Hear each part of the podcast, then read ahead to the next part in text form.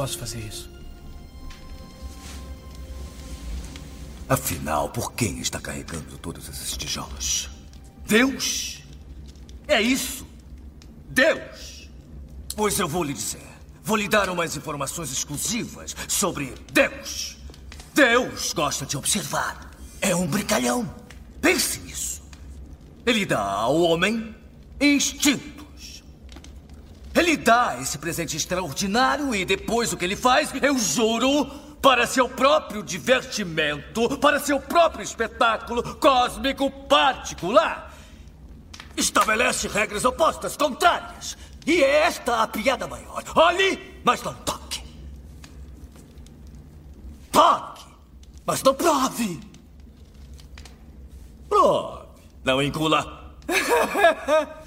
Enquanto você tenta entender o Todo-Poderoso, o que ele faz? Ele fica lá em cima, morrendo de rir de você! Ele é um intolerante, é um sádico!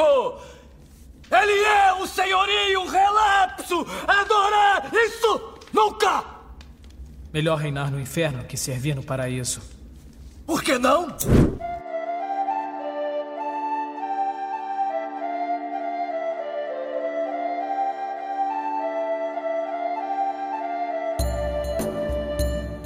Olá, senhoras e senhores, aqui é o Dresler, tá começando mais um Taverna do Jasper e hoje nós vamos fazer aquele cast que já não aparecia aqui fazia algum tempo, dos feedbacks da aventura anterior, no caso a nossa aventura em Ravnica, quando acordou.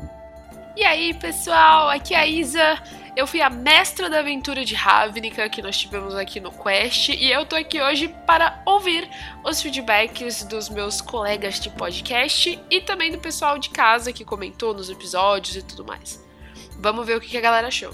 Fala, criançada, aqui é o Bruno. É, e depois de milhões de anos, acho que esse é o meu primeiro, taver meu primeiro taverna.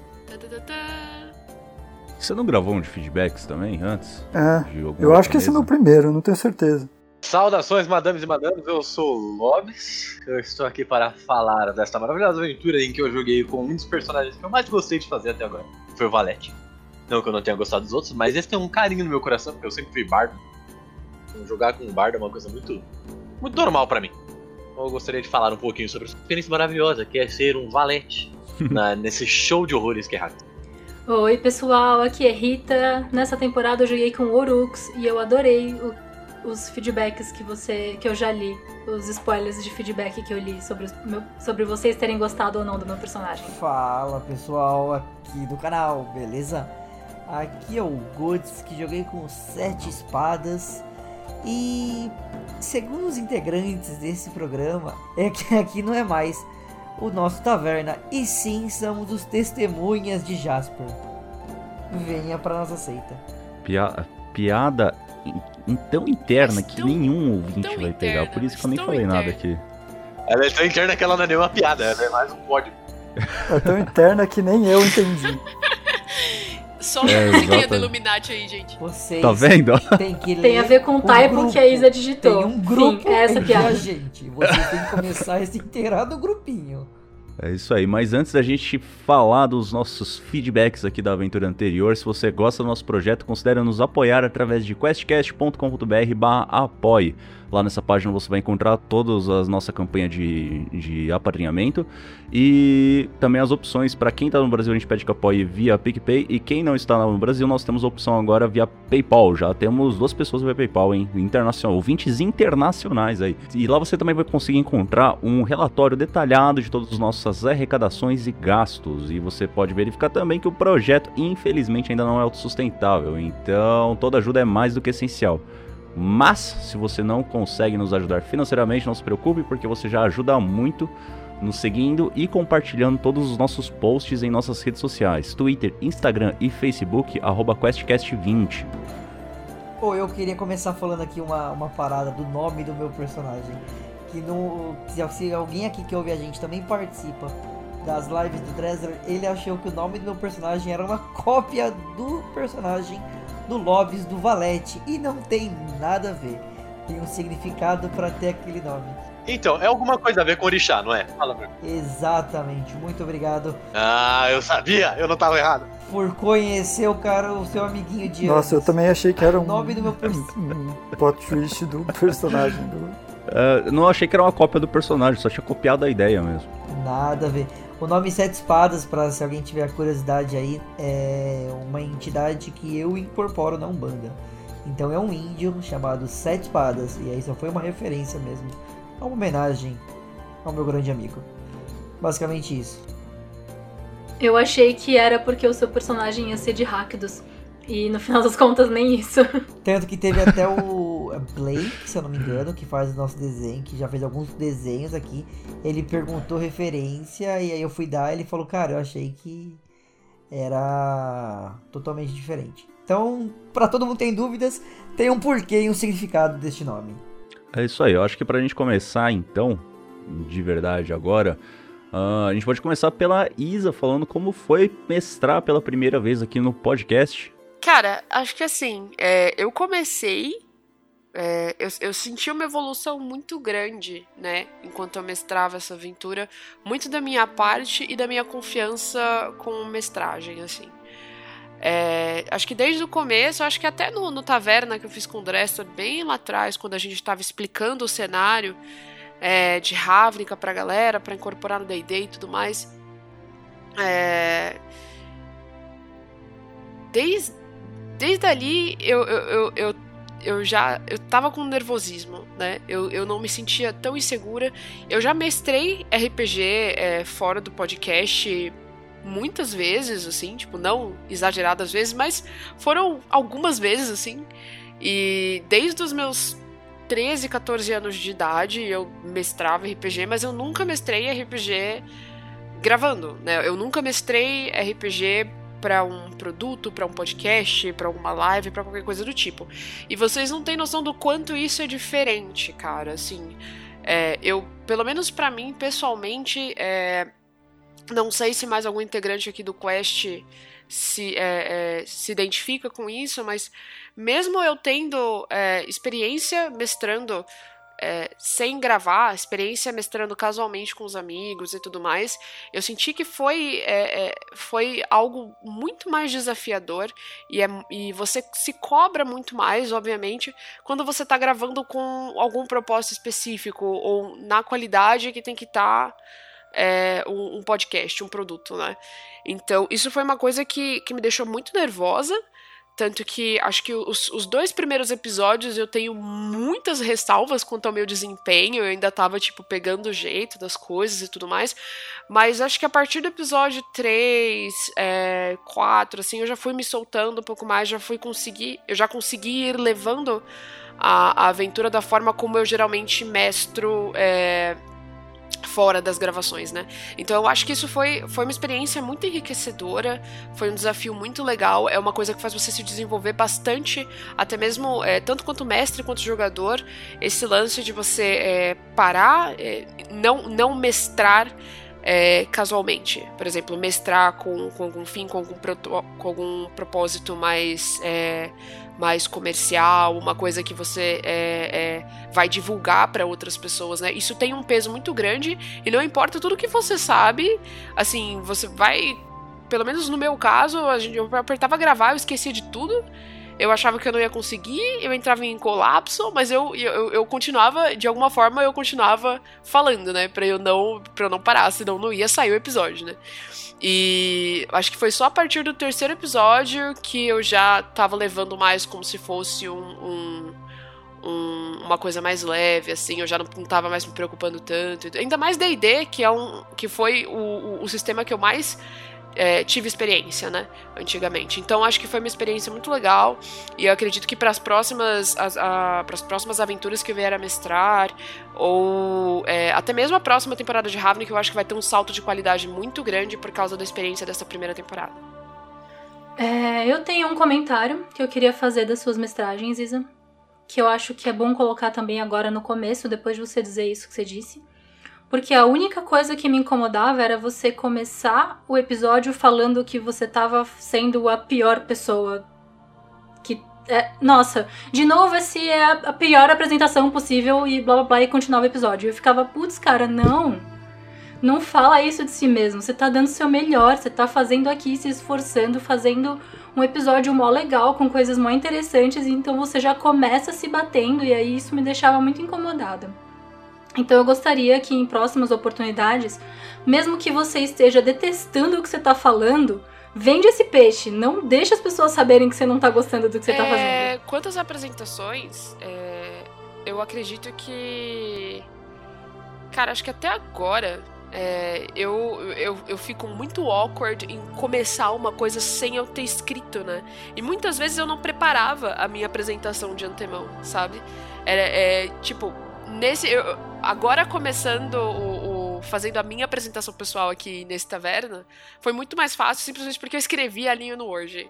Então eu acho que assim, para as próximas vezes, é muito simples eu só pegar e escrever o negócio antes de eu começar a falar, sabe? Porque isso era uma coisa que me frustrava muito.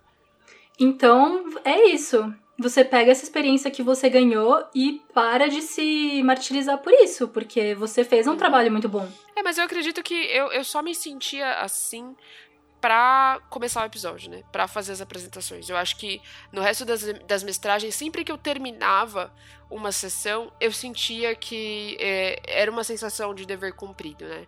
Então, assim, fora o- as apresentações, que eu muitas vezes não preparava de antemão e, e eu sou muito ruim de, de improvisar apresentações, esse, esse tipo de coisa, né? Eu prefiro escrever eu mesmo um roteiro pra mim. É, mas em relação à sessão, ao episódio, eu sempre saía com uma sensação de dever cumprido, assim. Embora é, tenha um nervosismo inicial. Sim, o... e sobre isso que você tá falando, eu acho que é.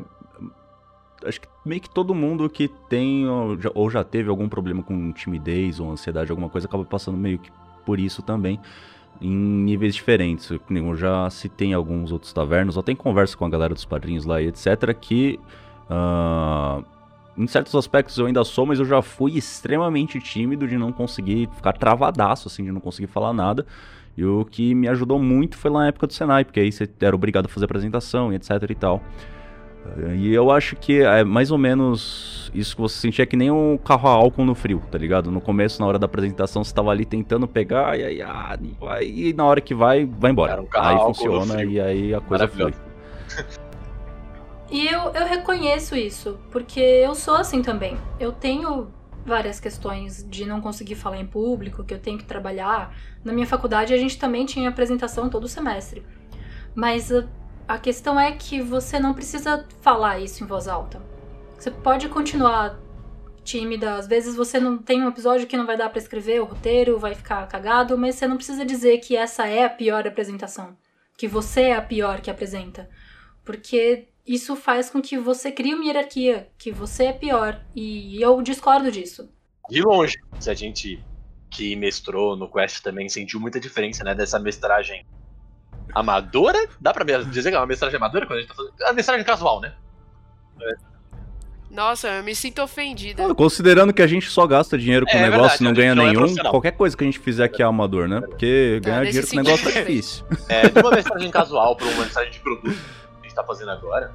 é, ainda mais na primeira vez que eu mestrei, na- lá na primeira aventura, quando a gente não sabia de nada, nós éramos completamente novos fazendo. Cara, foi muito groundbreaking. Pô, eu, eu senti que eu não sabia o que eu tava fazendo até aquele momento, assim, sabe? Caraca, é assim que se mestra, então. Foi, foi bizarro. Muito diferente. Não, sendo, sendo bem sincero, dando, dando aqui minha, minha opinião também, já que todo mundo deu. É, em relação à, dificuldade de, de mestrar, eu, eu, eu acho que eu posso falar isso. A primeira vez que eu mestrei, não é surpresa pra ninguém que eu sou mais é, inexperiente em RPG aqui. E a primeira vez que eu mestrei foi aqui no próprio QuestCast, foi com Reinos de Ferro. Pode ver que não é um primor. Eu reouço de tempos em tempos e eu vejo várias falhas que eu vejo que vocês têm um pouco mais de, de tempo de casa, digamos assim, não cometem. Mas é, foi algo muito bom pra se soltar. E, e eu que ouvi essa semana, teoricamente, depois que já saiu o programa, depois de muito tempo que eu parei pra ouvir com calma, é, eu vejo que a sua mestragem de verdade eu posso dizer com um pouco mais de. talvez de, de clareza, porque eu fico reouvindo as, a, a, os programas de tempos em tempos. Eu acho que a sua foi as que terminaram com hang cliffs maiores. A cada final de episódio parece que você já sabia certinho o que você queria encaixar no próximo. E todos uhum. terminam com uma. com uma. com uma ponta de. Cara, ouve o próximo. A palavra que Isso, você quer dizer gancho. Termi, todos terminam. E todos terminam com gancho. O final da aventura é um gancho. E não é que você deixou aberto falando que. Ai, vai ter mais. Não. A gente vai ter que ter mais porque, cara, terminou basicamente com um, um ataque, digamos assim. Então é, eu vejo isso muito mais evoluído que muitos de nós todos, tá? Eu tô comparando a, a todos os outros. Talvez na, nas outras mestragens a gente teve isso, teve, mas o exemplo de Verne, por exemplo, termina sempre cada, cada membro indo pro seu lado. Reinos de Ferro eu acabei com uma explosão, todo mundo morrendo. Pode ter acabado lá ou não. A sua não, a sua é, já, já deixou, acho que um. Um quê, sabe? E não tô falando que as outras são boas ou piores, nada disso, mas tô, tô querendo dizer que como mestre, eu acho que foi é, primordial o que você fez, foi algo, foi algo bem legal. E quanto à timidez, eu não posso falar que eu sou uma pessoa tímida, eu acho que todo mundo aqui sabe bem. Eu pego intimidade com alguém em menos de 5 minutos, mas eu sou uma pessoa com muita falta de autoconfiança. Isso é um fato. É, então, quando você fala que você tá indo mal, ou que você se sente mal, ou alguma coisa assim, que você não tá bem, cara, não, não fala isso, porque é você jogando contra si mesma. E lembra que você tem que ser a primeira a se apoiar, por mais que você tenha gente, mas você tem que se ajudar, sabe? Sim, e sobre o negócio dos cliffhangers, teve até comentário no, nos posts lá elogiando justamente isso. que ia puxando de um episódio pro outro e que tava mandando muito bem no, nos ganchos ah, entre os episódios. Eu gosto muito da construção narrativa, né? Não só dos cliffhangers, mas tudo que acontece no meio, né? Você sempre dá um acontecimento importante do, do rolê, do, de cada episódio. Não necessariamente de um episódio pro outro ou coisas assim. Tem, tem, mas isso é um pouco mais comum, mas você faz com que sempre que um episódio aconteça, ele tenha importância dentro da história. É como se tudo tivesse lá é pra, pra, pra, pra encaixar. E outra coisa legal é que eu acho que é legal ressaltar: você domina Ravnica. Não só Ravnica, como Magic. Todo mundo aqui sabe que você, o Gabriel e o Lobs realmente tem paixão. Eu também, viu? Oh, meu Deus. Ah, o Gabriel e o. Ah, sim, eu. Ah, eu, eu também jogo bastante Magic. Bom, se vocês conhecem o Gabriel, vocês sabem que ele é estranho, ele tem duas é. personalidades. Não é surpresa para ninguém. Tem o, o Gabriel, Bruno o Lobs virou o, o Gabriel e a Rita virou o Lobs. Porque assim, a Rita e o, e o Ai, Bruno também Magic. Nada, não tá. É, não, fez eu vou repetir a frase. Ah, todo mundo sabe que eu vou incluir uma pessoa até. Que o Bruno, o Gabriel, a Rita e a Isa realmente jogam e gostam de Magic. Eu tive contato, eu sei o que é, mas não jogo atualmente. E o Tressler já gravou diversas tabernas falando que não, não gostou do jogo, achou muito. Não, não, não vou falar a palavra exata porque eu vou errar a palavra. Quebrado. não acha. Isso, quebrado. Não, de lore eu acho acha... legal, é só o jogo, a mecânica mesmo não, eu acho quebrado. Exato, mas o mas, resto assim, é... vocês têm uma, uma paixão e vocês entendem muito mais, então.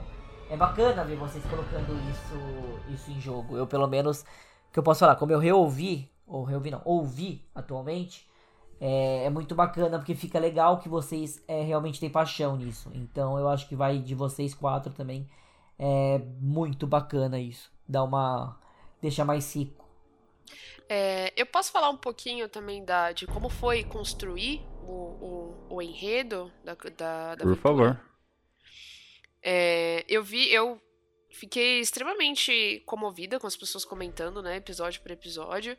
É, tiveram várias pessoas que deram, que fizeram críticas construtivas, tiveram várias pessoas que elogiaram justamente o que o, que o Dresser falou, elogiaram os cliffhangers, gostaram bastante é, dos personagens que foram construídos. É, isso foi muito surpreendente para mim. Eu não pensei que as pessoas fossem é, se identificar, se apegar à aventura como elas se apegaram, né? Isso foi uma coisa que me comoveu bastante. E é, eu, o cuidado que eu tive para fazer a, a história, para tentar imaginar, putz, o, o, o que seria legal eu trazer para esse universo de Ravnica, né? É, o que seria legal para as pessoas jogarem, o que seria um, um, um momento legal é, para apresentar o cenário até para pessoas que não não fazem ideia do que é Magic, do que é Ravnica e tudo mais. Então, conversei com o Dresser, a gente gravou aquele taverna explicando o cenário. Eu fazia o possível para pelo menos explicar em uma frase todas as vezes em que eu colocava algum elemento de Magic ali que provavelmente as pessoas não iam saber o que, que é. Eu espero que tenha ficado claro, inclusive. Comentem aí se vocês chegaram a, a ficar extremamente confusos com alguma coisa, por favor. É, mas é, o que, o que é, eu zelei bastante para fazer foram de fato os cliffhangers em cada episódio. Eu trabalho com narrativa para jogo já, eu sou game designer. Acho que o, o pessoal que acompanha aqui o Quest já, já sabe, né? E é, uma das coisas que eu mais é, que eu mais gosto de trabalhar também é, é esse tipo de, de, de, gancho, né? É como fazer a pessoa continuar acompanhando a sua história, como deixar, como manter a pessoa interessada na sua história. E quando eu tive a oportunidade de conseguir traduzir esse tipo de enredo para uma série episódica, como um podcast, como um RPG, é, uma das coisas que eu mais foquei foi isso. E foi basicamente é, eu construí o enredo, eu pensei num, num gancho que eu sempre quis explorar em Ravnica, é, que foi. Tá, mas e as pessoas que, que, que não gostam de guildas? Ravnica é todo esse plano que ele tem essa organização pelas 10 guildas. E a gente sabe que tem a, o, o, tal movimento do sem guilda, a gente sabe que tem essas pessoas que são contra isso por algum motivo. O que, que elas pregam? De onde elas surgem? Qual é a motivação delas para não gostar desse tipo de coisa? E aí fazer um pouco desse tipo de jogada política barra religiosa no cenário durante a Guerra da Centelha. Então, é, é, a minha ideia foi basicamente pegar uma história de um livro é, de Magic, da expansão de Magic que, que saiu, que foi super hypado, todo mundo adorou a história da Guerra da Centelha, e pegar e fazer, eu vou fazer uma história sobre o que está acontecendo em Ravnica enquanto toda essa guerra tá, tá rolando. Então eu peguei, peguei os personagens falei, eu vou fazer eles passearem um pouquinho pela guerra para mostrar o cenário, depois eu vou jogar eles no subsolo, que é para mostrar, que é para o pessoal conseguir a, as pessoas que que gostaram da expansão de Magic que fala de Ravnica e gostaram dessa história da guerra, poderem ficar é, interessados nisso também falar, mano, imagina que louco se realmente, enquanto a guerra estava acontecendo, tá acontecendo isso aqui em, embaixo, né? no subterrâneo.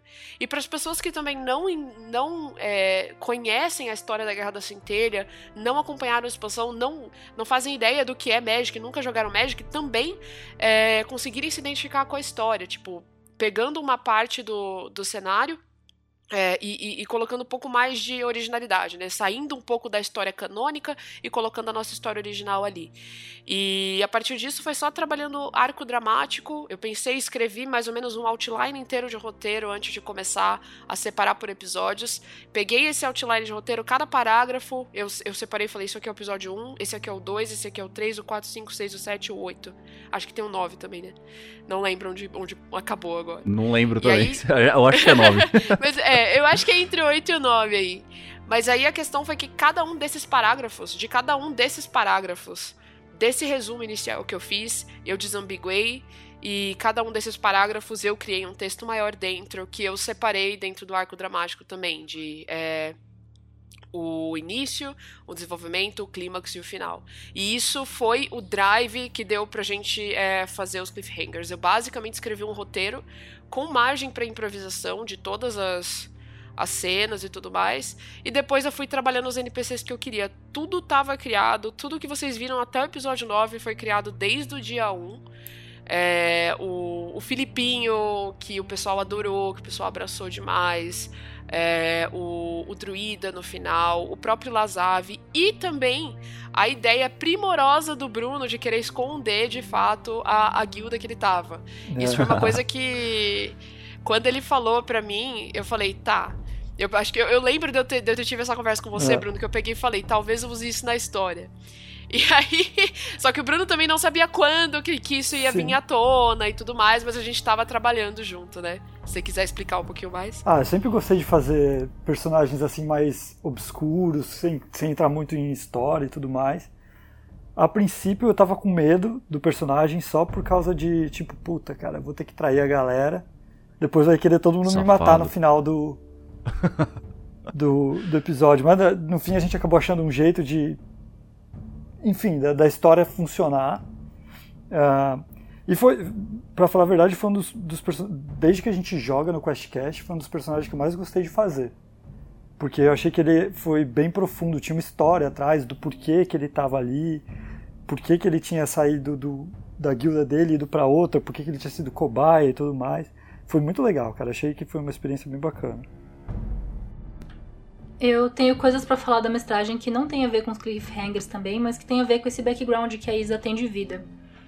Eu gostei, Isa, que você, como mestre, você não teve medo de fazer vozes diferentes para os seus NPCs, que é um negócio que eu não acho que é necessário todos os mestres fazerem, mas que eu acho que trouxe bastante coisa pra, pra narrativa. Você descrever o que, que o Filipinho fazia de gesto, porque a gente não entendia o que ele falava, fazer grunhidos e coisas diferentes para personagens que tinham habilidades vocais diferentes. Eu achei isso muito legal. Eu gostei que nem todos os episódios foram de combate. Então aquele elemental, eu adorei toda aquela cena de simplesmente, ah, já que o elemental é elétrico, a gente pode usar ele para carregar nossa, a eletricidade da nossa. porta. E você depois ficou tipo, mano, tinha uma bateria. Asterisco, asterisco gigante. Tudo que vocês viram na aventura do episódio 1 ao episódio 9 estava feito desde o dia 1. Menos toda essa história do elemental dentro da torre do, do Zizete, tá bom? Isso claro. Nossa, eu adorei não, essa eu parte. não sei o que, que aconteceu, que tipo, a, algum, vocês tinham, eu sei que isso, acho que é, toda essa história do elemental ela foi derivada de um erro meu, de enredo. Que vocês entraram, acho que vocês entraram num lugar, aí você começou a descobrir umas coisas e eu falei, caralho, o que que eu faço? E eu, não, eu nem lembro mais o que era. E aí eu inventei uma puta side story ali na hora, vocês comentando e eu anotando, escrevendo um monte de coisa no caderno e pá. Eu sei que eu escrevi umas três páginas no caderno, vocês narrando, narrando ação, eu, aham, rola. E eu escrevendo. E eu escrevendo coisa. Puta, o que, que eu vou fazer com essa sala agora? Eu peguei, rascunhei a sala, falei, puta merda. Nossa, mas que. É, Rita, qual o nome do seu, do seu mestre? Aí, mano, foi assim. tipo, é, eu não lembrava de. Isso foi uma coisa que foi completamente assim que eu tirei do rabo, assim. Com todo o, a... o perdão da expressão. Mas nem a, a, presença do elemental ali não tinha, não, não tinha antes. Não, zero. Eita. Eu achei que, eu achei que você tinha pensado nele para um combate, justamente por isso. Toda, Só cara, toda aquela parte, toda aquela parte daquele episódio, eu acho que era para ter sido completamente outra coisa, assim. Tanto que o episódio inteiro foi vocês tentando resolver o puzzle e resolver a, a, a, o, aquele o, o, enigma de interpretação, né? Que era o, o, uhum. elemental e tudo mais. E tudo aquilo, cara, foi sendo criado enquanto vocês estavam falando, assim. Tipo, acho que esse foi o episódio.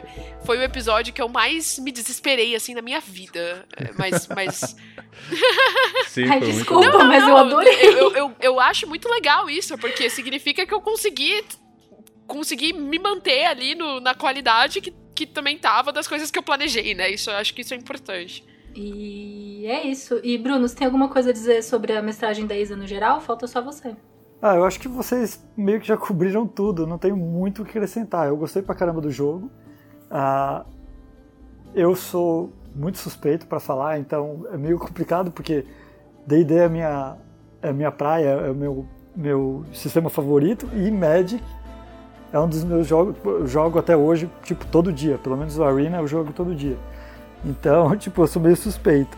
Mas em termos de, de mestragem, assim, eu, eu gostei pra caramba e eu, eu, acho que assim, tudo que vocês falaram eu só tenho, só tenho que concordar, não tem muita coisa a acrescentar além do que vocês já falaram.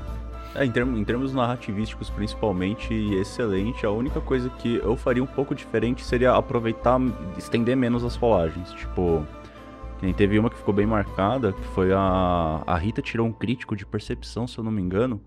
E esse crítico de percepção durou uns 40 minutos, assim, ó. Puta, verdade. É verdade, tem razão. E eu lembro, porque a Isa falou, ah, mas quando as pessoas tiram 20 é mó legal quando arrasta um pouco. Eu fiquei, é, mas eu tirei um 20 sujo. Uh, ah, é, não, então. É. Ah, então eu não faço mais.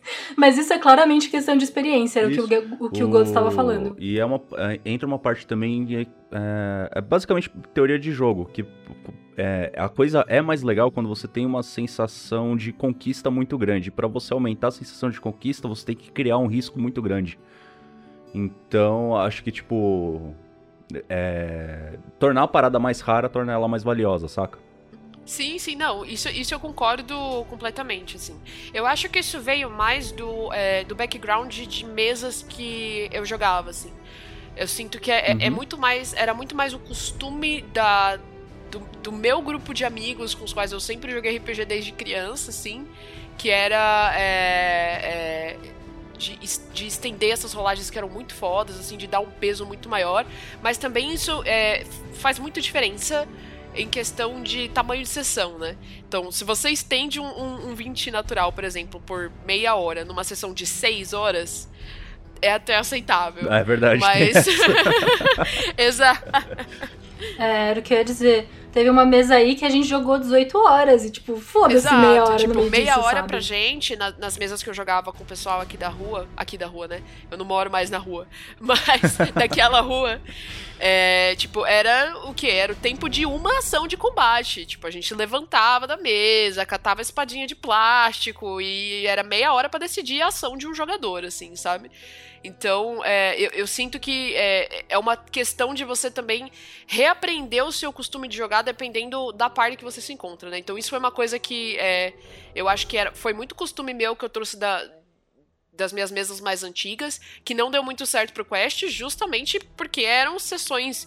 É, se comparadas com as sessões que eu jogava, são sessões minúsculas, né? São de no máximo. A gente grava por no máximo duas horas, né? Geralmente. E, e só, tipo, são, é, tem que só manter outros costumes, assim, tem que criar um, um, um, outro ambiente, né? Sim, essa parada do tempo é muito bizarra, principalmente para no nosso caso específico de da, da podosfera RPGística no geral, né? Porque para live isso também acaba não, não, não sendo verdade. O nosso caso é que a gente tem um tempo muito limitado. Então, por exemplo, tanto numa mesa presencial quanto numa live stream, às vezes o jogo se estende por pelo menos 4 horas, 6, 18, igual a, a, a Rita citou. E, cara, as 18 horas do, de produção de conteúdo que a gente faz aqui, a gente faz quase duas temporadas, saca? Exatamente. E é, é, Mas agora tá bom pra gente falar dos personagens, boa. né? O... Bom, a, Isa, a Rita puxou já, então, personagens. O que, que vocês curtiram seus personagens aí, ou não curtiram, ou queria ter feito diferente, ou inventou na hora? É, eu acho que eu tenho muito essa tendência de virar a mãe do rolê. E eu coloco isso um pouco em todos os personagens, porque isso é uma coisa muito minha. E eu acho que o Orux eu consegui colocar de uma forma menos a protetora e mais a tia cansada, sabe? Porque eu tinha acabado de ter feito uma gnoma que era a mãe do rolê. O que ela fazia era pão e comidas, e ela era healer, ela era a cozinheira. Então eu falei, bom, eu vou colocar o meu papel de mãe na mestragem, porque. Na mestragem não. No personagem, porque isso é uma coisa que eu faço. E então, como é que eu posso fazer isso de um jeito diferente? Então eu tentei interpretar o Urux de uma forma mais como eu era na faculdade. Na faculdade eu tinha uma obsessão maior com ciência e umas coisas da cabeça. Que eu consegui colocar no Urux do tipo, não, cara, eu não vou atacar, eu nem tenho ataque, eu não, nem tenho armas. Putz, eu devia ter posto uma daga na minha ficha. Eu tenho um potinho. E aí eu fui, fui, fui colocando o Urux mais assim durante a sessão. E eu gostei quando eu conversei com a Isa, porque eu gosto que a Isa estabeleceu muito bem o, as distinções do que eu como jogador sei e do que o meu personagem como personagem sabe. E isso foi muito legal, porque eu como Rita sabia que o Nivimizete tinha morrido, o Orux como personagem não sabia. E isso na, na, no contexto da Guerra de Ravnik faz muita diferença. Então eu gostei que eu consegui deixar o meu personagem sem saber as coisas que eu sei. E isso é uma coisa que eu preciso tomar mais cuidado quando, quando eu jogo. Quando a gente começou a jogar o, no Quest, quando eu entrei em Camino Senso, era justamente para eu ser um sabe-tudo, porque eu era um dragão milenar. Agora eu sou um cientista e eu não sei porcaria nenhuma. Então, eu achei que isso foi mal legal na construção do personagem. É que a gente sempre acaba colocando algum aspecto pessoal de uma forma mais forte nos personagens. Nem eu reparei que no, no caso, os personagens que eu faço costumam ser sem, sem, sempre puxado pro, pro bonzinho e etc. Só que o padrão do que eu costumo fazer é um bonzinho flexível, que faz o que é necessário de vez em quando. E esse não era o caso do Dobrum. O Dobrum era, sei lá, se fosse para puxar de uma personalidade, seria mais parecido como se fosse um, um paladino, saca? Não um bárbaro. E esse era um personagem que eu nunca tinha feito. E eu achei bem legal, porque também eu costumo puxar mais pra uso de magias ou ladinagem. E no caso dele foi força bruta e descer a porrada em todo mundo. E se você é mal, eu vou te bater. Se você é bom, eu vou te salvar. Saca? Gente, eu vou falar que assim, é, acho que o seu personagem, Dressler, o Dobrum, foi o personagem que eu mais tive dificuldade de assimilar com a guilda. Toda vez que vinha o Dobrum na minha cabeça, eu pensava que ele era Boros. Justamente porque ele, ele é esse. Ele é o Gruul, só que ele é um Gruul muito leal. É que nem, que nem você falou. É, Muito é, Good. exatamente. Então, assim, toda vez que eu lembrava dele, eu, eu, lembrava dele com uma roupagem Boros, que geralmente são uns soldados, mais um- uns, Aham. uns, paladi uns soldados paladinescos, né, do cenário. Mas aí eu lembrava que ele era Gruul, e isso dava toda uma profundidade diferente, assim, pro personagem, sabe? Tipo, putz, o cara conseguiu fazer um personagem de uma guilda que é, é uma guilda conhecida por ter é, rebeldes revolucionários, anarquistas, e ele conseguiu fazer esse personagem super paladinesco sem perder a essência da própria guilda, sabe? Da tribo que você escolheu. Então, eu achei isso muito legal, assim. Eu achei que isso abriu muitos horizontes pra mostrar que, tipo, cara, não tem classe ou raça é, locado pra cada guilda de Ravnica. Tipo, você pode fazer um Gru leal e bom, sabe? Tipo, e, e Sim, interpretar era- ele de uma forma paladinesca. A ideia era justamente puxando do, do cara que realmente acredita no que ele tá defendendo. Não exatamente porque. Que nem aí puxa pra tendência caótica, né? Porque ele também.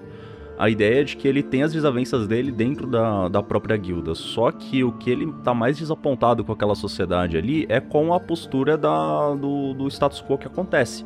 E isso é definido principalmente pelas outras guildas que são mais organizadas e mantêm a cidade. Por isso ele tinha essa, essa vontade de querer destruir aquilo ali, mas sem prejudicar as pessoas, porque ele sabe que tem pessoas inocentes ali no meio e que não, não merecem estar sofrendo o que estão sofrendo.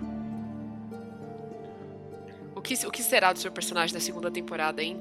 Jamais saberemos. Opa! Eu vou próxima pessoa.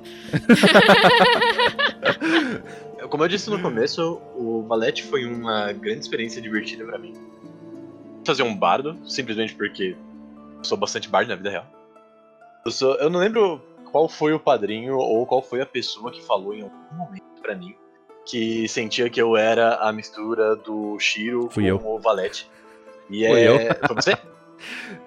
Cara, é exatamente isso. A minha vida é exatamente isso.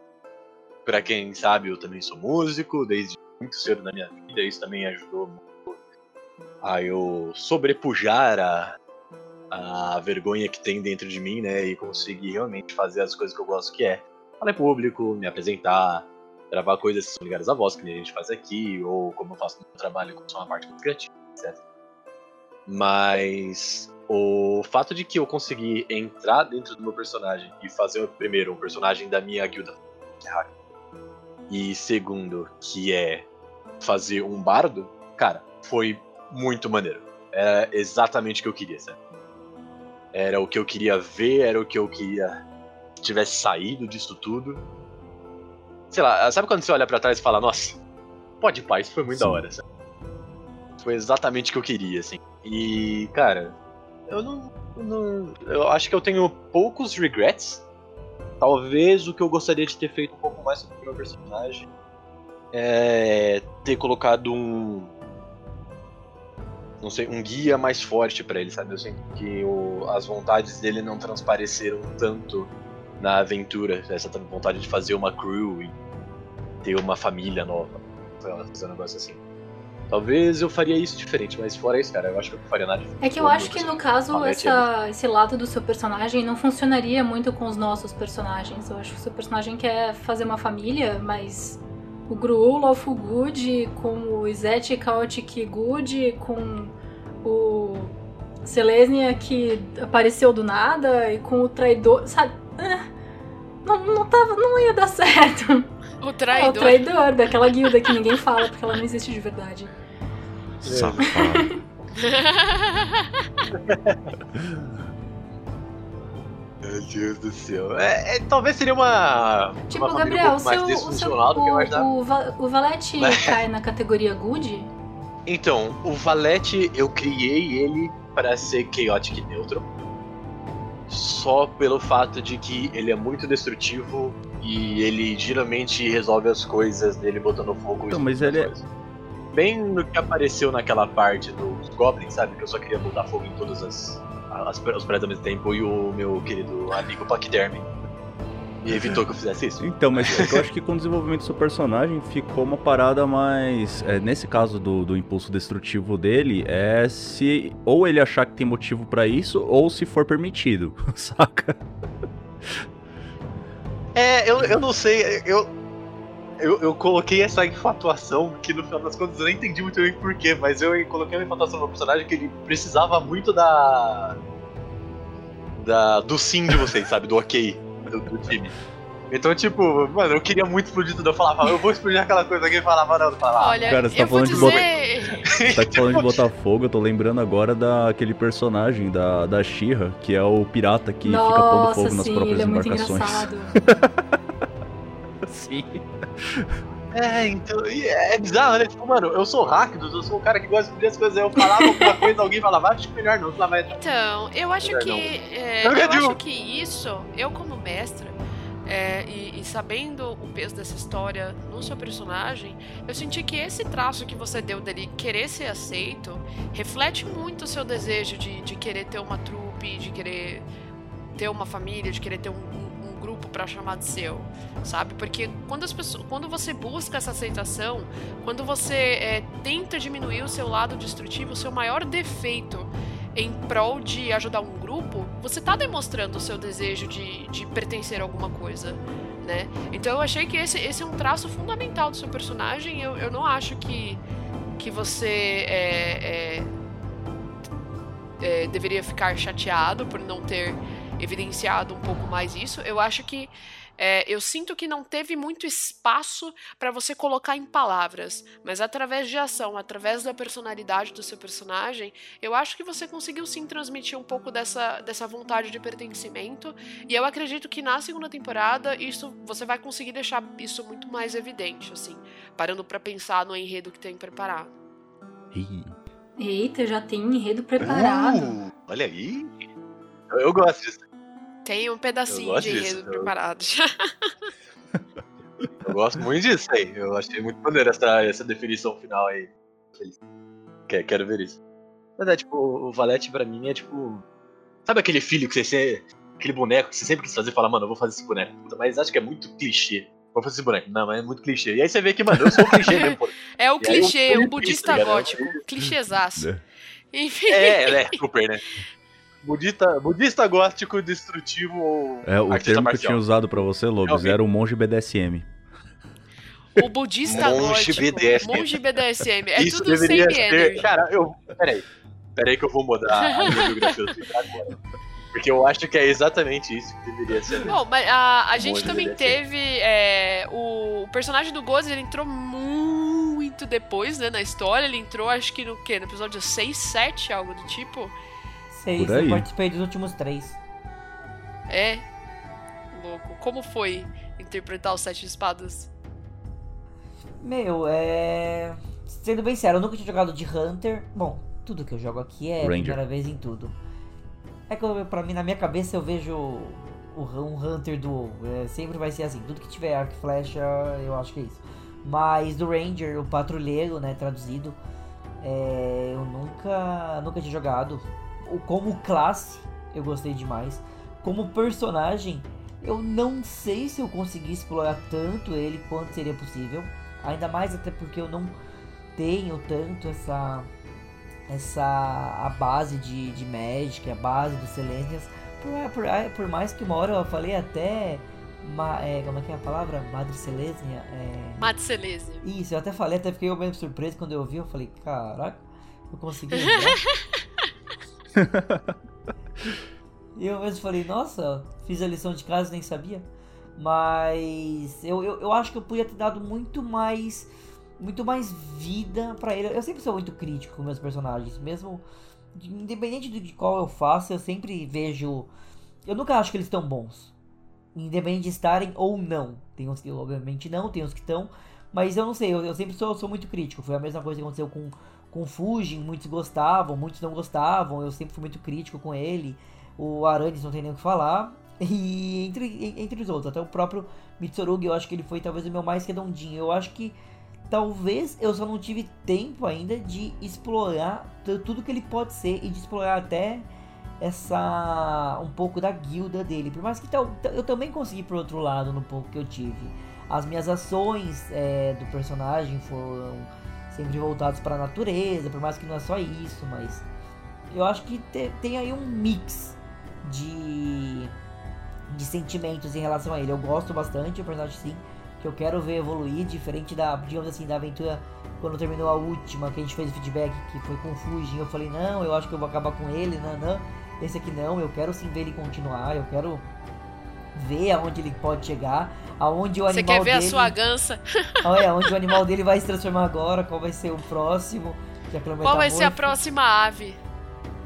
Ele vai se evoluir, de, de evoluir pra quê, mas Gostei, cara, gostei da classe, gostei da história. Eu queria poder, talvez para a próxima, conhecer um pouco mais é, do Lord Magic. Eu senti um pouco falta da, da minha parte disso, de, de, de, conhecer um pouco mais desse, desse universo, do que é o, o, quem são realmente as divindades, o que é, por que, que eles estão atrás disso, o que, que é Ravnica 100%. Por mais que sim, eu li um pouco, eu ouvi, ouvi os podcasts gravados aqui, mas eu queria me, me aprofundar ainda mais para ter mais é, conhecimento e base, né, para interpretar, não só fingir que ele é um hipster amante de natureza que quer falar com planta, mas. Olha, eu me sinto ofendida, porque eu tenho a tatuagem de Selesnia. Eu não, eu, ó. assim. Você é uma hipster amante da natureza tipo, agora, Selesnia... Não, Nossa, é que, ó, sendo é bem sincero, você acha que a minha, da minha interpretação como mestre, você acha que foi legal? Então, é, eu queria falar sobre isso é, em algum outro momento, já que você puxou o gancho, eu vou falar agora. É, você e o Dresser eram as pessoas que menos tinham conhecimento do cenário, que menos tinham conhecimento do background. E eu falo do cenário e não de Magic, porque Magic é muito maior que Ravnica, né? Então, é, é, Ravnica sozinha é um livro de RPG e todos os outros planos de Magic dariam outros livros de RPG, tanto que saiu agora o, o, o, o de Teros, que é outro plano de uhum. Magic. É... Mas assim, se tratando de Ravnica, vocês eram os que menos sabiam do rolê. E eu juro por Deus que vocês interpretaram exatamente como eu acho que a, a, as guildas de vocês pediam, assim, entre várias aspas.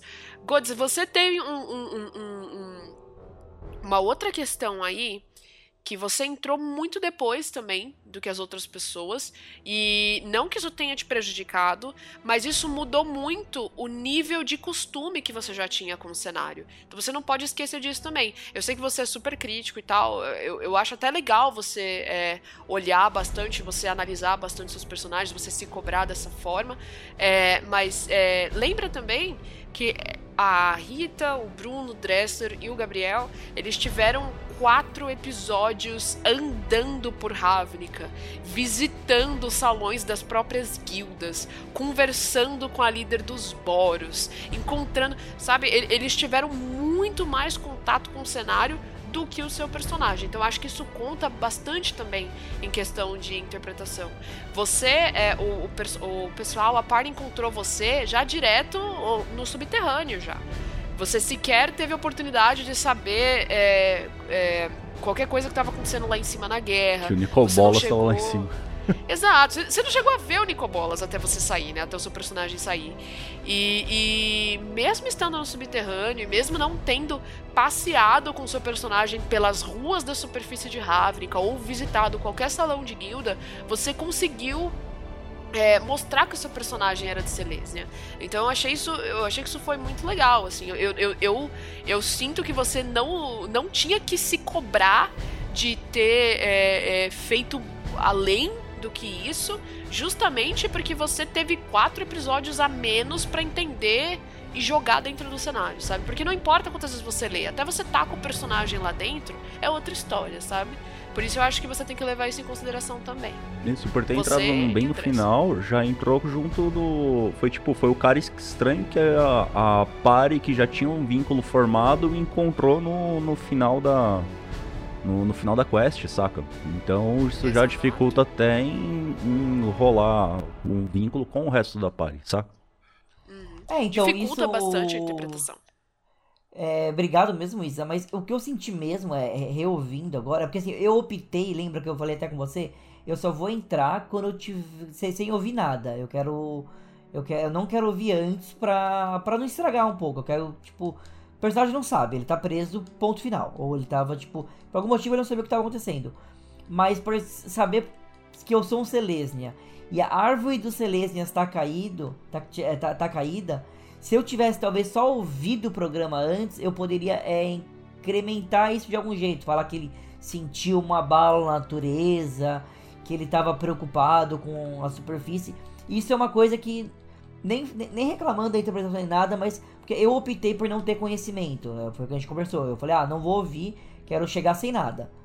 E talvez se eu tivesse ouvido, eu já pod- poderia ter chego é, um pouco mais, vamos usar a palavra, é, preparado. Isso eu realmente senti, porque você cita muito a, a árvore, que ela caiu, que ela tá ferida, e um monte de coisa, e, e chega na hora que aparece um Selesnia e não comenta nada. Eu imagino pra quem tá ouvindo que às vezes pode falar, tipo, pô, é o cara que mais devia tá. Tá preocupado com isso. Eu né, acho isso um preconceito que todos os Selesnia têm que estar em contato com a natureza e saber tudo que as plantas pensam. Então. Quem tem raiva mais é os, os insetos, não é as plantas não. Então, Godz, é, eu acho o seu ponto super válido. Eu acho que você, como Ranger, talvez você tivesse uma conexão maior com uma Celeste. Nem é sim. druida! Mas no geral isso não é um. Então, mas é, no geral é exatamente isso, não é mandatório, entende? Tanto que tem várias pessoas que estão. Tem vários é, habitantes de Ravnica que estão dentro de Selesnia que, mano, foda-se, sabe? Tipo, é que nem eu falei, tipo, cada guilda. é, tem, tem muita gente que tá numa guilda que não gosta, tem muita gente que tá lá só por causa do pai e da mãe, tem muita gente que, que tá lá por dinheiro, sabe? Dependendo da guilda, tem pessoas que, que simplesmente estão lá porque por, por outras motivações, entende? E eu acho que assim, é, esse lance do seu personagem ter sentido Vitugase cair, esse tipo de coisa, era algo que eu ficaria chocada se você tivesse interpretado assim. Eu acho que eu acho que não é tipo não, não era o suficiente, entendeu? Era o ir além. Eu acho que você tá se cobrando um pouquinho demais aí. É, eu vou, vou tentar pegar mais mas assim mesmo eu quero aprender mais da. Da lore do. de, de Magic, de Ravnica principalmente, né? Eu quero aprender mais, mas tanto pra mim mesmo, não só por causa do, do quest, mas porque eu realmente achei muito interessante a, as separações da, das guildas, como cada uma vê, como cada, cada um pensamento, mesmo que tenha essa- essas separações, é algo que a mim, Rodrigo, chamou muito atenção. E é algo que eu não tinha, vou ser bem sincero, mesmo que eu jogava Magic antes, que por sinal minha todas as cartas eu dei pro Gabriel, que eram horríveis.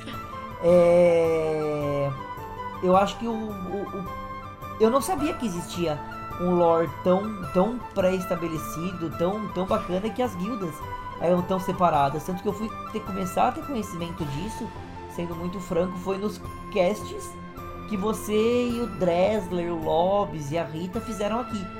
Foi aí que eu falei, caraca, me deu um estralo, sabe? Meu, existe um, uma lore. Não são só cartas e um jogo.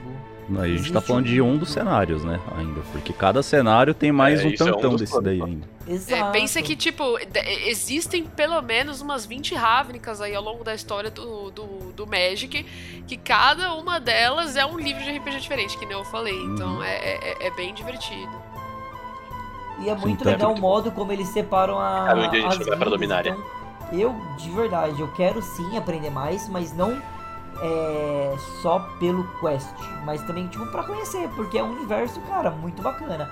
Eu acho que todo mundo, se pudesse conhecer um pouco mais, não digo nem só jogar, mas conhecer esse universo, é um universo muito rico, pelo que a gente pode ver. Só a quantidade de guilda que tem aqui e olha como dá para trelar, como dá para ser algo mais político, mais social, mais é, simplesmente pela lutinha. É muito, é muito, é, é muito aberto, é muito rico, né? É exatamente isso. Tanto que a aventura, quando eu entrei, ela tava basicamente uma, numa dungeon.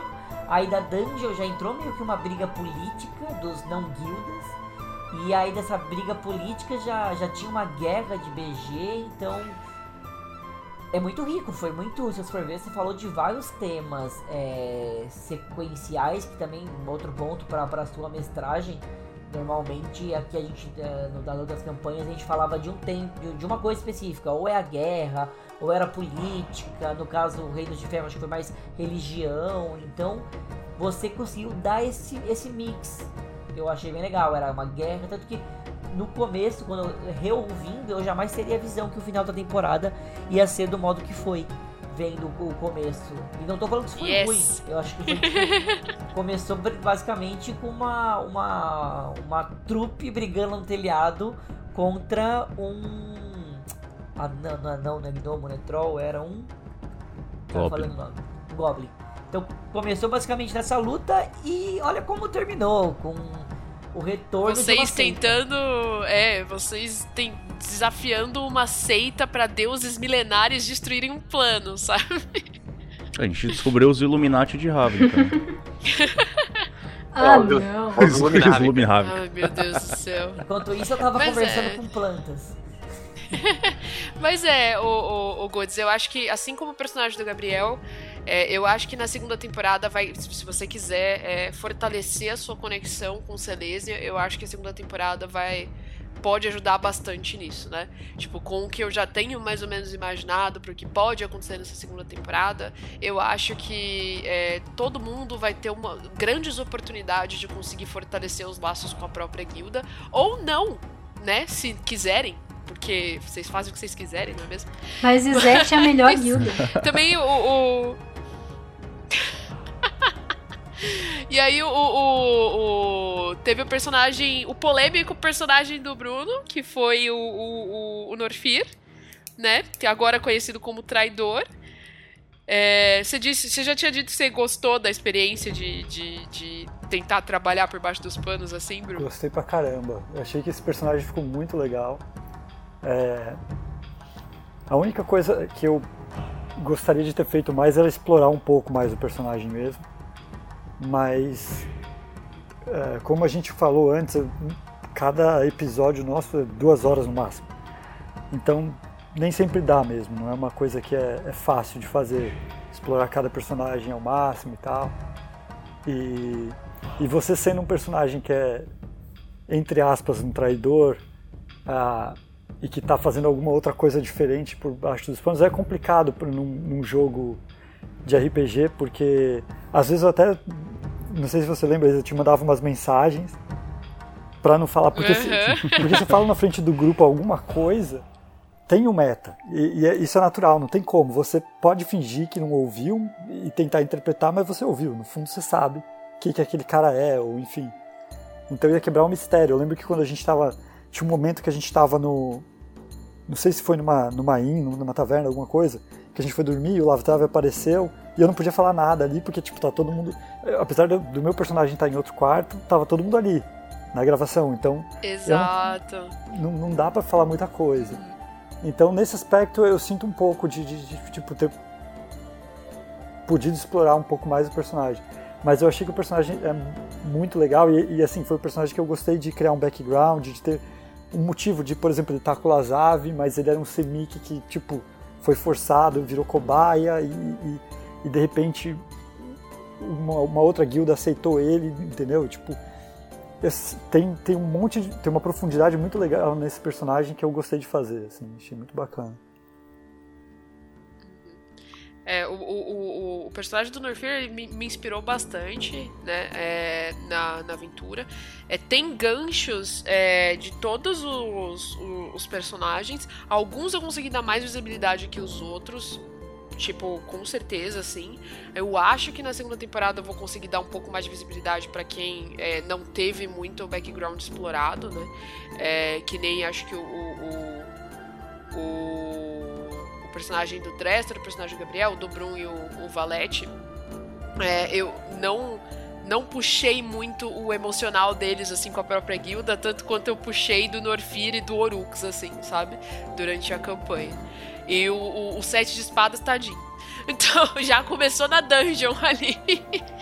Mas é, eu acho isso. Eu, eu gosto muito quando os, o, os jogadores eles trazem é, esses backgrounds dramáticos para mim. Eu sou uma pessoa que. É, ou eu sou 8 ou 80. Ou eu faço um negócio completamente puxado pra comédia, ou eu faço um negócio completamente puxado pro drama. Assim, acho que desde ah. a minha primeira fanfic. Então a senhora não reclame quando eu quebrar mais seus amuletos de família, tá?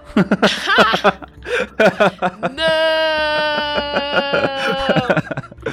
Não, mas ó, eu preciso dizer uma coisa. Eu cheguei nesse episódio, eu fiquei muito tempo sem, sem gravar por causa do de tempo, horário. Não, não conseguia, não conseguia entrar. Agora normalizou de novo. Mas eu entrei e aconteceu aquela parada do, do, do, do, do Little. Então foi muito engraçado. Tipo, o meu ah, retorno. Sim. O, o, o, o, o Godes Encantador de Animais. Isso foi um negócio que né. ficou marcado bastante na, na aventura. Mas, cara, assim, é, é, voltando ao, ao, ao Norfir, assim, foi. Eu achei que a gente conseguiu lidar muito bem com esse fato, que nem o, o, Bruno falou. Tipo, a gente ficava conversando no Telegram, a gente tava gravando, aí ele vinha conversar comigo, tipo, ou oh, a gente vai falar aquilo, a gente vai falar aquela parada, ou eu sei quem é. Aí eu falo, é, é, é tal, é o Lazar. Ele, ah, hum. Aí na hora dele interpretar, ele ficava calado, aí ficava aquele suspense, porque exatamente, tipo, tem o meta, né? Eu acho não seria, não teria sido tão legal, não teria sido tão plot twist assim o último episódio se os jogadores já soubessem que o Bruno é, tinha uma outra guilda, né? Então é, eu acho que é uma discussão muito interessante também levantar, porque é, é, é, é algo muito enriquecedor. O metagame ele, ele faz bastante diferença, sim. Tanto que o pessoal começou a suspeitar mesmo só no último episódio. E foi um negócio que eu também tomei muito cuidado, né? Na hora de fazer. E foi legal, foi bacana o jeito de também eu ser traidor, mas não ser traidor. Porque no final das contas eu acabei com, ficando com o grupo e não com o Lazaro. Então. É o que o Dobrum falou, cara. Traidor você é. A questão é se você estava traindo a gente ou eles. É, exato. é o traidor, não diz de é. quem. Não do grupo, não da party. Exato. É, então, isso, isso trouxe uma, uma riqueza pro personagem muito legal também. Porque ali eu te dei a oportunidade de você se voltar contra o grupo. Sim. E, evidentemente, perder o personagem, né? Provavelmente na próxima temporada. Porque Exato. você ia virar um vilão. Não. Mas eu também, da mesma forma que eu, te, que eu te dei a oportunidade de escolher ficar com a é. party é. e conseguir um inimigo, Sim. pessoal. É. E, e não se tornar o inimigo, né? E eu achei legal que tinha, teve é. também um, um, um, motivo, não foi simplesmente, ah, beleza, tem. Agora eu viro contra o grupo e vai ficar meio chato e vai ter que tratar e tal. Mas no tempo em que a gente passou nas dungeons e tal, rolou um, um, uma conexão com o grupo, né? Em algum momento o grupo me salvou, salvou minha vida por algum motivo, então teve uma conexão. Então não foi tipo, ah, beleza, eu cheguei aqui e agora foda-se todo mundo, entendeu? Uhum. Até porque o Lazav também te usou de isca, né? Te deixou preso numa gaiola, não te falou o porquê. Exato. E aí, tipo. Velho, é, é, é. eu, eu tentei construir um, um, um, um, conflito moral muito grande pro, pro seu personagem também durante a aventura para tentar guiar esse momento, né? Da mesma forma que eu tentei construir um, lá, tipo, na correria, eu também tentei construir um, uma espécie de conflito pro personagem da Rita quando vocês estavam lá no. Lá na guilda do Zizete. Qual que é o nome da porra do salão que eu não lembro? Deu branco? O salão do Zizete? É o Ni... Nivix. Nivix, isso. Nossa senhora, falei 500 vezes o nome durante a aventura, não esqueci. É, da mesma forma que eu tentei criar esse é, a side story pro, pro Orux, eu também quis criar esse conflito moral pro Norfir. E ainda tem coisa guardada pro personagem do Dresser, pro personagem do Gabriel, que eu espero conseguir explorar é, um pouco mais na segunda temporada. E outra coisa legal também, que se vocês verem, tá virando meio que tipo recorrente, que tá acontecendo uma, uma certa frequência, digamos assim. É, tem alguns momentos que acaba meio que o meu personagem e o da Rita ficando para trás enquanto os outros vão pra porrada. Eu. Que nem aconteceu com Verden, que tava todo mundo brigando e os gnominhos de canto salvando as pessoas. Aí aconteceu no começo também é um pouco disso. Todo mundo foi brigar e ficou o meu personagem, o da Rita, com um homúnculo tentando explodir aquela é que... Então é só, só, só Não, ela tava tentando explodir, você tava, eu tava conversando com a passadeira. é, ela queria tacar fogo nas plantinhas que você não do queria. que eu já fui em muitas partidas de Magic minhas. Você parou no meio da treta e foi falar com, com o Cipó, tá ligado? Aí você veio falar que você não interpretou a guilda, mano. Eu vi um ninho, eu vi, eu vi a planta, eu quis abraçar ela. Eu gostei muito que as plantas não deram uma foda, tá ligado? ah, e uma coisa também, acho que todo mundo falou do seu, do, dos próprios personagens, eu queria fazer um adendo aqui e falar do Filipinho. Foi basicamente um PDM, né? Tipo. Eu tava lá, eu, eu, eu precisava do, do, do famoso Gandalf da aventura, que acabou sendo o Filipinho. E, gente, vocês não têm noção do quanto eu tava morrendo de medo do Filipinho acabar sendo um personagem exaustivo, um personagem que ficava roubando a cena de vocês. em vários episódios eu esquecia ele na bolsa do Orux e eu só tirava ele quando o negócio tava ficando feio, assim. Eu, eu, eu queria saber a opinião de vocês em relação a isso. Tipo, vocês acham que o Filipinho ficou. ficou over, ficou extra? Vocês acham que o Filipinho é, é eu gostei que você fez o Filipinho capaz de escrever, porque a comunicação tava muito difícil só com os joinha. eu, Isso ajudou. Eu quero a fanart do Filipinho vestido de O Cinzento agora. Ele é magaço. Filipinho. Filipinho, Filipinho God. Muito. Vai ser o, o, meu novo user do Roll20 agora. Eu, eu, queria que a carta do Felipinho fosse mais viável para ser um Commander. Pô, podia rolar, hein? A galera fazer uma customização de cartas de Magic aí com os personagens da, da oh, aventura. Hein? Nossa. Ó. Ia ser da hora. Ia ser da hora. Ia Fizerem um valete, por favor, me marquem. Eu vou ser obrigado a fazer um comando. Ah, e outra, eu acho que outro, outro, outros dois pontos também que é legal comentar. Primeiro, a interpretação do, do convidado foi muito boa.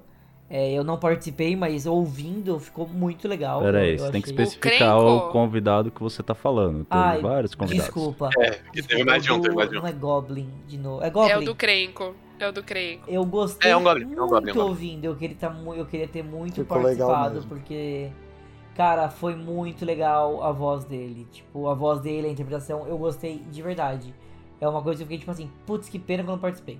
É, foi muita interpretação. Inclusive, é, sabe aquele podcast lá que eu vivo recomendando e vocês não me ouvem? É o Contador de Histórias? É o podcast desse maninho aí. Do senhor Danilo Battistini. É, e um, outra coisa que, que eu queria perguntar, acho que até vale para os padrinhos que vão ouvir também depois, para mim como, como jogador, mas aí para os padrinhos, se eu quiser realmente é, saber mais de Magic e da guilda, além do, do livro que tem do D&D, além dos podcasts que a gente pode caçar, como a própria Ri falou agora, na internet, onde mais eu consigo, tipo, onde eu consigo saber da lore? Tem algum site, alguma coisa geral? Tem um livro, sei lá, capítulo 1, Celeste, capítulo 2, Gru. Existe algo assim? Não, não sei. O Magic, ele tem é, diversos recursos que eles usam para contar a lore, a, a narrativa da, que envolve as cartas. Acho que é, todos eles são muito espalhados, tá? É tudo uma bagunça. É, mas em específico, a aventura que vocês jogaram, elas se passaram é, na expansão mais recente que teve de Ravnica para o jogo, que é a expansão da Guerra da Centelha. Então, a, aventura que vocês viveram aconteceu simultaneamente a essa expansão, como se, como se eu quisesse ter feito um negócio canônico assim. É, essa Curiosamente, essa expansão de Ravnica foi a única expansão em alguns anos que ganhou um livro físico, Goods, de narrativa, um livro mesmo, um, um romance, um conto assim, chamado Guerra da Centelha, que tá inclusive atrás de mim aqui, se você quiser emprestado. É, ele não tem tradução, ele tá full English, assim, pra galera que é, é que curte, tem, é, tem esse livro. Quem quiser saber da Guerra da Centelha, quem quiser saber da história que estava acontecendo na superfície, enquanto a galera estava lá embaixo e apanhando pro Crenco, quem quiser ler esse livro, esse livro conta tudo o que se passou na Guerra da Centelha. Ele fala é, da, da Vitugazi caindo, eles falam dos três grandes deuses que estavam brigando contra a, a Vitugazi, eles falam do Eles falam de onde cima da- vieram da os- o exército de zumbis. Exato. Quem que tava comandando ele? Eles, eles, a, a, a Errante, obviamente, aparece no livro. Ela é uma das dos poucos é, Planeswalkers que eu quis colocar de fato na nossa aventura. Eu não queria misturar. Não, a, num primeiro momento, eu não queria colocar muito personagem de Magic de fato na nossa aventura para não confundir os ouvintes. Na segunda temporada eu vou introduzir mais alguns, mas justamente para não ficar muito confuso, tipo, ah, quem é, quem é esse fulano, né? Então eu coloquei só a Errante. A Errante também aparece no livro, vocês vão entender um pouco mais qual foi o papel dela na guerra. É, tem muitas coisas. Vocês só não vão ver a, a, a tijolada que o Nicobolas levou na testa quando o, o, o- o personagem do Dresser tirou 20 natural. É, só- Exatamente. só isso. é só isso que vocês não vão ver no livro, que isso não foi canônico. Mas de Quem resto. É que tava do outro lado dali. A galera tava tendo a visão, tipo, do sul, assim, e veio do norte, saca? De resto, nesse livro vocês ficam sabendo de todo esse dia que aconteceu a, a Guerra da Centelha, enquanto o personagem da aventura está, estavam cumprindo uma missão paralela, enquanto tinham outras pessoas lutando contra o Nicobolas lá em cima. Além desse livro, Gods, também tem o site da Wizards of the Coast, que reúne vários contos é, gratuitos, assim, que falam sobre diversos cenários. Você pode entrar lá no site, você pode dar só uma googl- googlada, sabe? Histórias de Magic, Lord Magic, que vai aparecer o site, acho que vai ser a primeira coisa. Aí você vai lá, você desce até Ravnica e pode ir lendo os continhos à vontade, que você vai descobrindo o universo cada vez mais, sabe? E eu acho que principalmente pra quem quiser ver coisa pra RPG e quiser ter um resumo de tudo na mão já organizadinho pra saber o que você vai procurar mais específico depois, pega o livro Games Guide to Ravnica, que saiu pra Dungeons and Dragons quinta edição agora, né? Isso, o Guild Master's Guide to Ravnica. Se alguém quiser também, existe um, um livro de arte Ravnica, que nesse livro de arte, além de ter todo, logicamente, a parte de concept art, de environmental art, etc, etc, ele também explica bastante não só do funcionamento desse- do, do plano, como do funcionamento das cartas em que os planos que aparecem no, nas últimas três coleções de Ravnica, que é o Guilds of Ravnica, o, Lealdade em o Ravnica. War of the Spark e qualquer outro. É, bom, a gente não vai entrar em mérito de expansão, de explicar quantas Ravnicas existem. Existe uma Ravnica só, mas o que acontece no Magic é que, assim, cada expansão do Magic visita um plano diferente. Aí tem uma hora que a gente foi todo mundo pra Ravnica lá em 2010, teve outra lá em 2009, e agora teve agora de 2019. Então, são, são é, diferentes timelines de Ravnica, né? Mas não se preocupem com isso. É, a nossa se passa na mais recente, que saiu agora em 2018, na Guerra da Centelha. Se vocês quiserem seguir a, a, a- a mais recente, é só é, procurar a Guerra da Centelha e tudo mais, que vocês vão, saber, vão, vocês vão pegar o tempo certo, a Ravnica certa, tá bom? Mas é basicamente isso. Não, era só no, no mesmo assunto, é, apesar de ser um jabá isso, mas se alguém tiver interesse de jogar, também tem o, o- o Magic Arena, que é de graça. Só baixar e jogar. Exato. E é Exato. bem bacana. Tem. Exato. O- os decks iniciais do Arena, inclusive, eles, eles têm. Eles são feitos com as duplinhas de cores que representam as guildas de Ravnica. né? Através dos decks iniciais, você já consegue jogar e, e pertencer a uma guilda. E como eu ia dizendo, acho que só pra terminar os personagens, a gente também teve a Errante. é, e, e o Lazave e o Druida, que eu, eu honestamente esqueci o nome também, que nem eu esqueci o nome de Nivix. Eu sou muito ótima com o nome, gente. e. É... Puta, eu queria lembrar o nome desse cara, ele é muito importante. Ele foi tipo o mini boss que vocês mataram na aventura e eu só não lembro o nome dele. What the hell? Bom, mas enfim. Não, mas aí é, É. culpa do Rafa que não falou o nome dele, pô. Pode crer, né? Eu Sim. esqueci disso também. Inclusive, valeu. A gente também não sabe o nome dele. Bom, então tá tudo certo, gente. Ninguém sabe o nome do druida mini boss. Então não precisa saber também. É... Mas esse cara, ele, ele, ele, ele, ele tem um nome aí, ele, ele era um, um, NPC. Esse cara, ele não tem nem carta no jogo de Magic. Ele não, ele não tem uma carta. Mas ele é esta entidade que aparecia na lore aí umas vezes. E, e ele, a Errante, o Lazabi, como eu disse, eu não queria jogar um monte de, de, de estrelinha do Magic na, na, aventura. Eu podia muito bem ter jogado lá um Jace, uma Chandra, uma Liliana, que são esses nomes conhecidos, né? Pela galera que, que joga, ou até por uma galera que nunca jogou, mas às vezes reconhece o Magic só por causa desses três personagens. Assim. É, Liliana eu sei é... quem é. Exato. então, e aí eu quis evitar muito colocar esses personagens que já são usados, eles são usados, é, e, e, introduzir os personagens que é, aconteceram mesmo em Ravnica, né? Errante, ela não foi criação minha. A Andarilha, né? Que foi a moça com o, entre aspas, sombreiro verde. Ela já tinha uma carta. Só que ela não teve a lore explorada em nenhum momento no Magic. Nem no livro oficial que saiu da Guerra da Centelha, eles contam por que, que ela chegou lá, de onde que ela veio, quem ela era. A gente, a gente não sabe dessa personagem, né?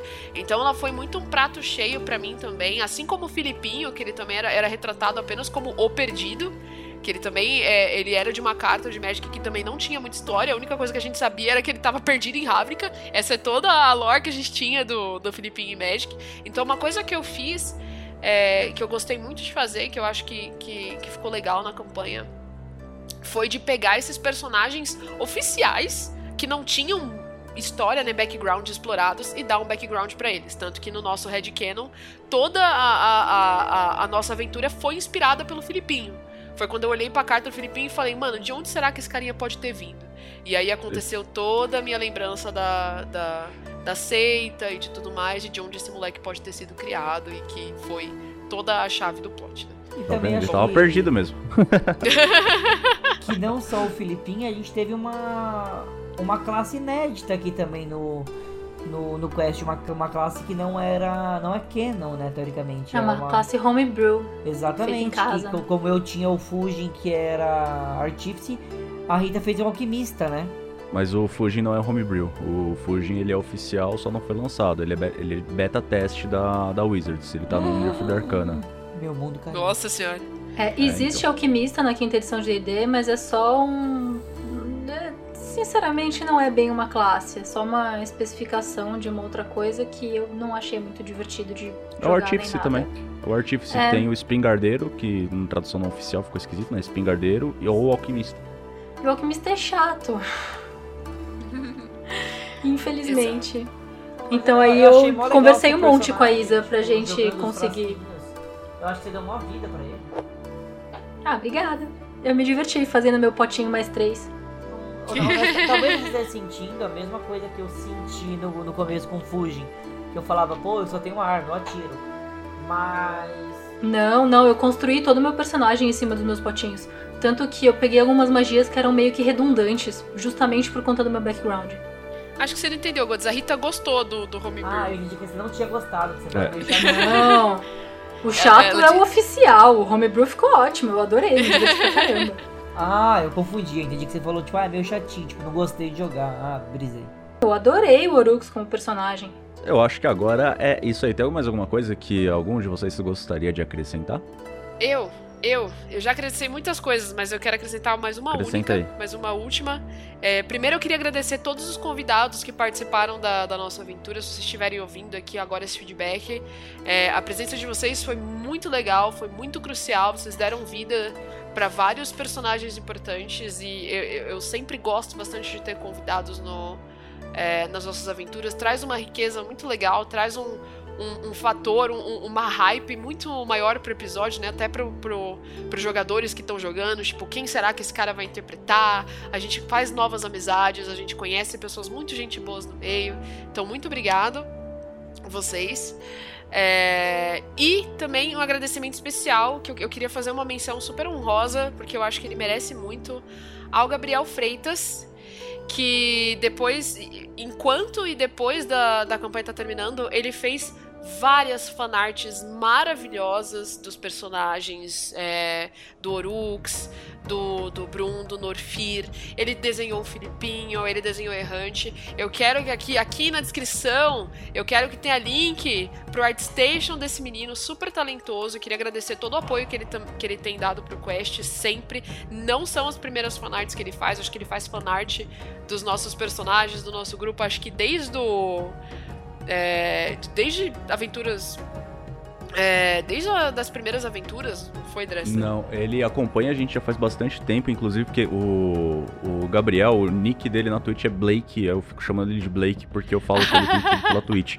Ele acompanha a gente já faz um bom tempo, eu descobri inclusive porque eu tava fuçando fotos antigas do, do meu Instagram pra arrumar o feed e tal. Aí eu vi um comentário de uma sugestão numa pintura de miniatura. Falei, ah, acho que ficaria mais legal com essa cor, tal, tal, tal, tal, não sei o que. Aí eu olhei quem fez aquele comentário lá, mas muito, muito, muito, muito tempo atrás. Aí era ele. Eu falei, eita porra. Aí eu mandei mensagem para ele, né? Porque agora eu já tenho contato dele e tal, a gente troca ideia. Aí eu falei, mano, ó, que eu achei aqui o comentário. Agora eu sei que era você.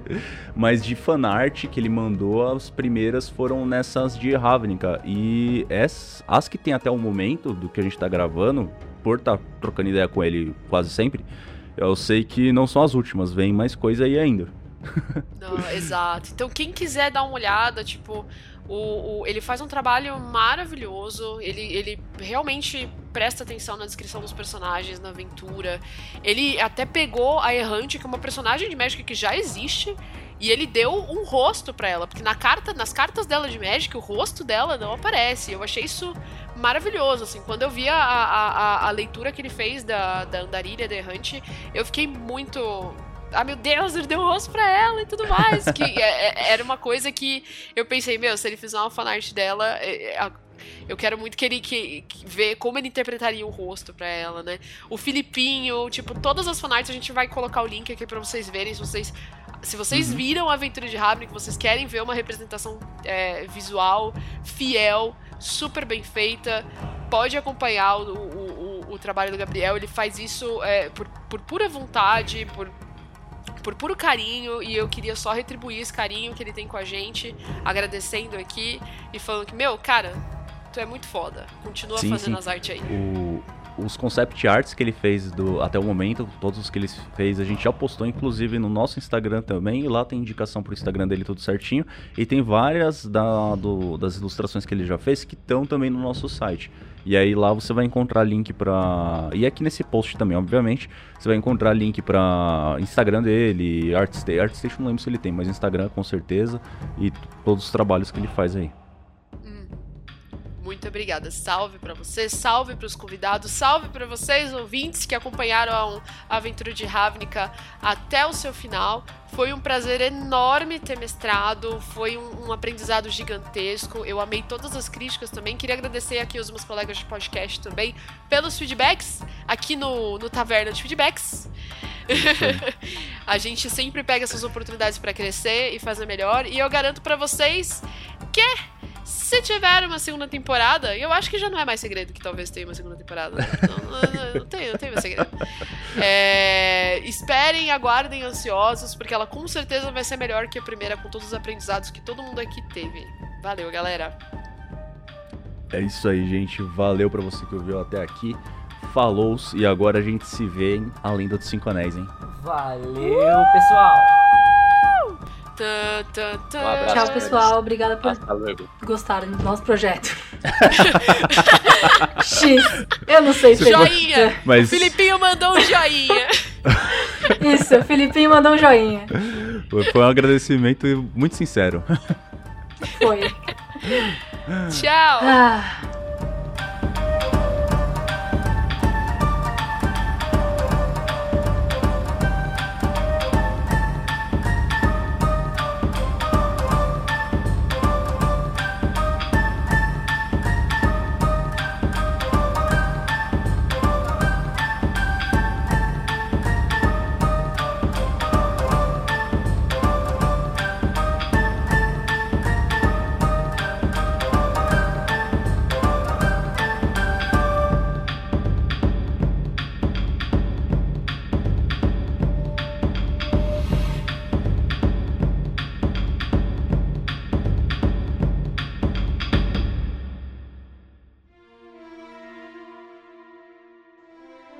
Oi, eu sou o João Pedro.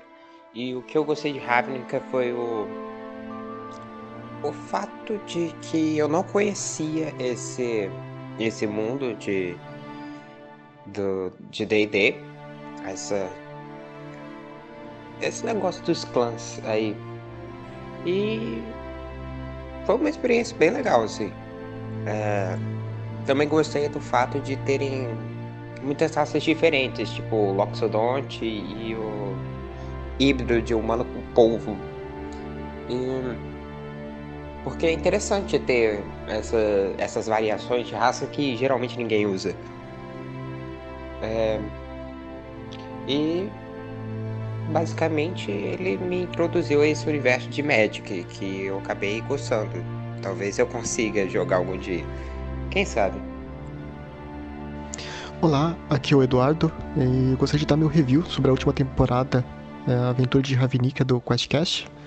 Eu gostei muito da aventura e do desenvolvimento dos personagens e da mestra também ao longo de toda a aventura. Eu curti também o pequeno plot twist de um dos personagens no final da temporada, não vou falar para não dar spoiler. E eu espero muito que tenham mais aventuras no universo de Magic ou com pelo menos a Isa mestrando. E aí, pessoal do QuestCast, meu nome é Renan, eu sou um apoiador deste projeto incrível. E assim como eu gostei de todas as outras temporadas, eu adorei Ravnica, achei sensacional. Eu imaginei umas coisinhas bem erradas também, depois conversando com o pessoal que entendia mais, eu percebi que algumas, algumas alguns detalhes são bem diferentes do que eu tinha imaginado. Mas eu achei fantástico e o Orux para mim foi quem marcou essa temporada. Valeu!